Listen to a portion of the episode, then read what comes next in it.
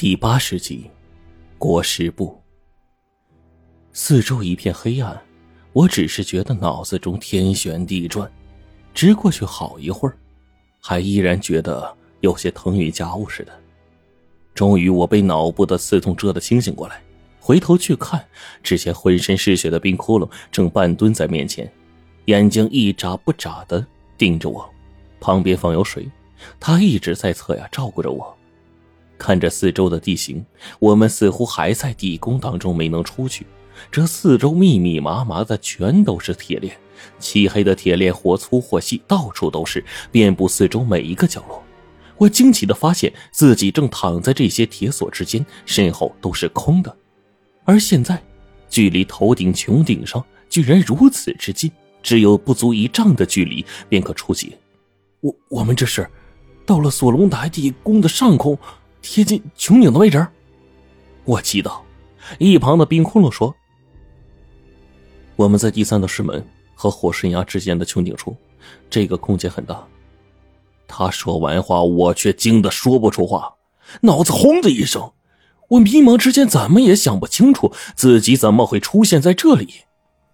锁龙台第三道石门直通火神崖的通道狭窄，哪里又来的这么大一片穹顶啊？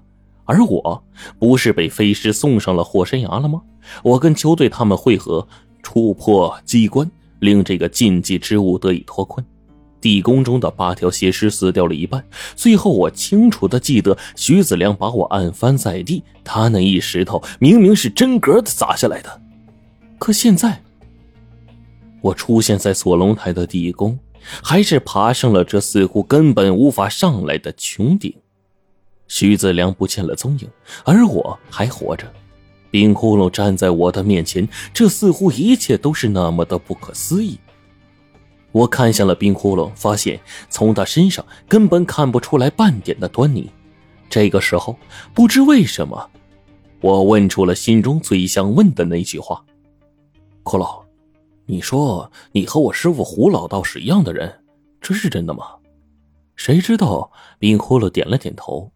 嗯，从某种意义上来说，我们是一样的人，甚至是同路人。我心中是思绪万千的，回想起之前记忆里和徐子良的谈话，他曾说过，我师父胡老道和他的祖先那些八童邪师是同一类人，而如今冰窟窿在跟胡老道一样，那他们……冰窟窿似乎知道我在想什么，但是他眼光犀利，转而说道。臣，以后关于胡不川的一切，你都不要再过问。我不解的问他：“为什么不能过问啊？这其中有什么秘密啊？”冰窟窿只是摇头不说。到了这时，我实在忍不住了，冲着冰窟窿吼道：“要么就别他妈让我蒙在鼓里，就算让我死，也得死的清清楚楚吧！我不想这么不明不白的糊弄着过一辈子。”但是冰窟窿依旧沉默，他认定的事情很难改变。他既然不说，那我就真的没办法再逼他了。我顿时跟泄了气的皮球似的，稀里糊涂的经历了这一切，却根本就不知道自己在干些什么，甚至只算是一颗任人摆布的棋子。而天下最可悲的事情，也莫过于此。良久，冰骷髅率先说道：“我想起了很多东西，但是有些事情还不能告诉你。龙巢里的阴文。”如果你们能够破译出来，事情始末便可知道个大概。他不等我插话，忽然抢先说道：“臣，我没时间了，在这之前我要完成一件事情，需要你的帮助。”我问道：“你要我帮你做什么呀？”你放心，我会让你活着出去。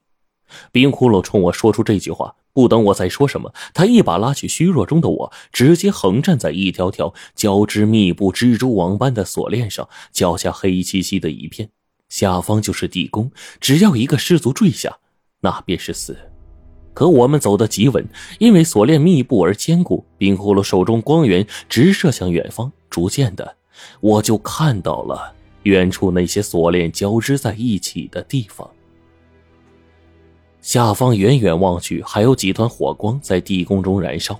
那成片庞大交织的铁索最终汇聚在一处，在那层层铁索密布之间，围绕着一个漆黑无比的金属铁球。手电光照过去，竟不反射光芒，端的是诡异。我们一步一步的接近，距离金属铁球越发的近，逐渐看清楚那东西的面容。被围困在当中的铁球上，全都是类似于龙巢里我们看到的那种阴纹，密密麻麻一层，但我们并不认识。冰窟窿从腰间取出了最后的一颗铜针。他的眼落在我的身上，这一刻我便知道他要动手，但是我从他的眼里根本看不出来半点的杀意，不知道为什么，反而是极为放心。我闭上了眼睛，心口处忽然一片冰凉，一阵刺痛几乎令我惊乱。冰窟窿手段极快，那一阵痛几乎像是剜心。他的铜针刺进我的心口处，似乎从中划断了什么东西，将其一把从我的身体中抽了出来。我浑身是汗，疼得龇牙咧嘴啊！猛然间，我只见冰窟窿手中举着一枚类似于鳞片一样的结晶，那东西只有指甲盖大小，通体鲜红如血。来不及让我多看两眼，鳞片结晶被他往金属球上一按，那个位置正好有一个小凹槽。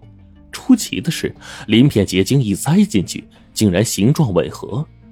铁球之中似乎有无数的齿轮在转动，在我们面前，那些机关不停的转动，铁球以极快的速度剥开了一层一层又一层，连续七层之后，啪的一声，下方闪出了一枚玉盒，看起来古老而质朴。冰窟窿一把取出一盒，将其打开，在那其中躺着一块龟甲。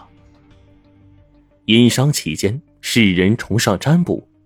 那时的人并不会用铜钱、人的毛发排四柱、立八方，反而认为龟甲为灵，最易令天人交感，与灵媒沟通，普遍用龟甲铭刻进行占卜。我心想，这枚龟甲难道是殷商时期的东西吗？可仔细一看，龟甲上的东西再怎么也不像是甲骨文。其实我也并不认识古文，只是这龟甲背部只画了三道横杠。更是怎么看怎么像是个废物。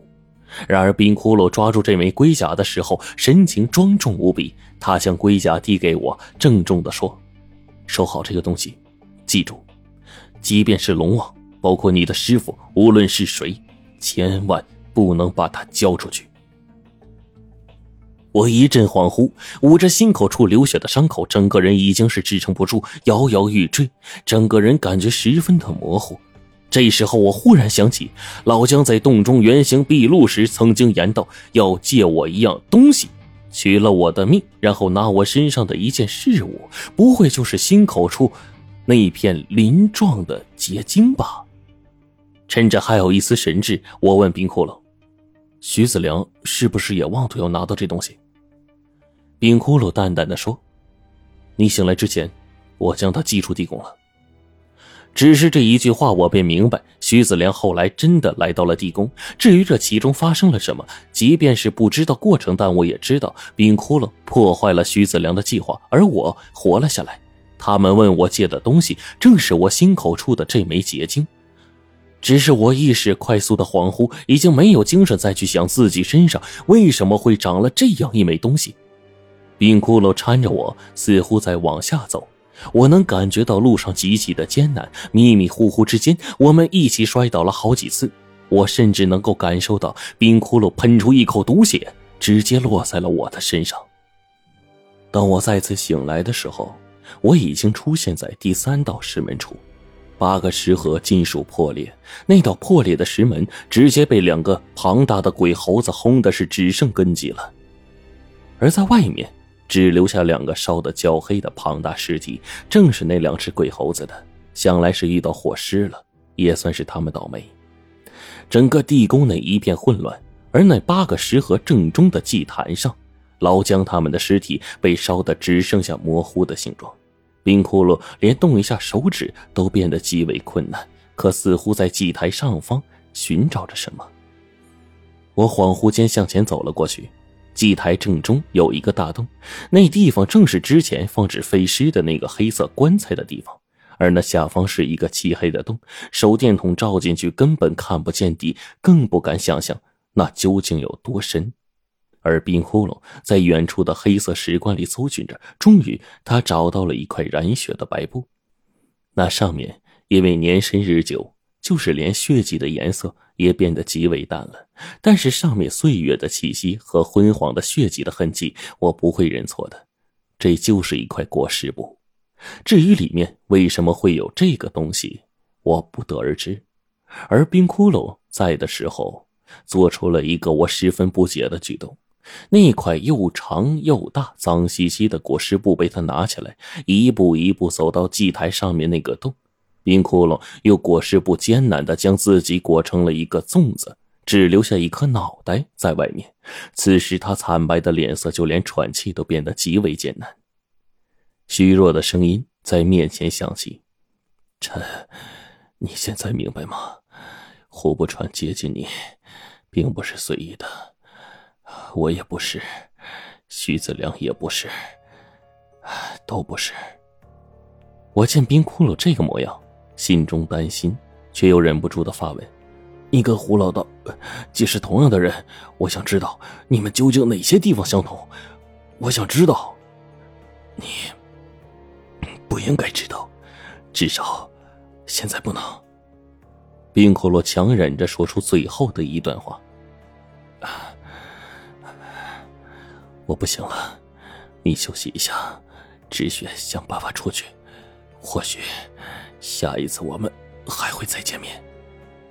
冰窟窿忽然笑了，只是这个笑容出现在他冰冷的脸上略显僵硬。突然，他用力的往洞中一冲，整个人裹带着裹尸布冲下了那个漆黑深沉的黑洞当中。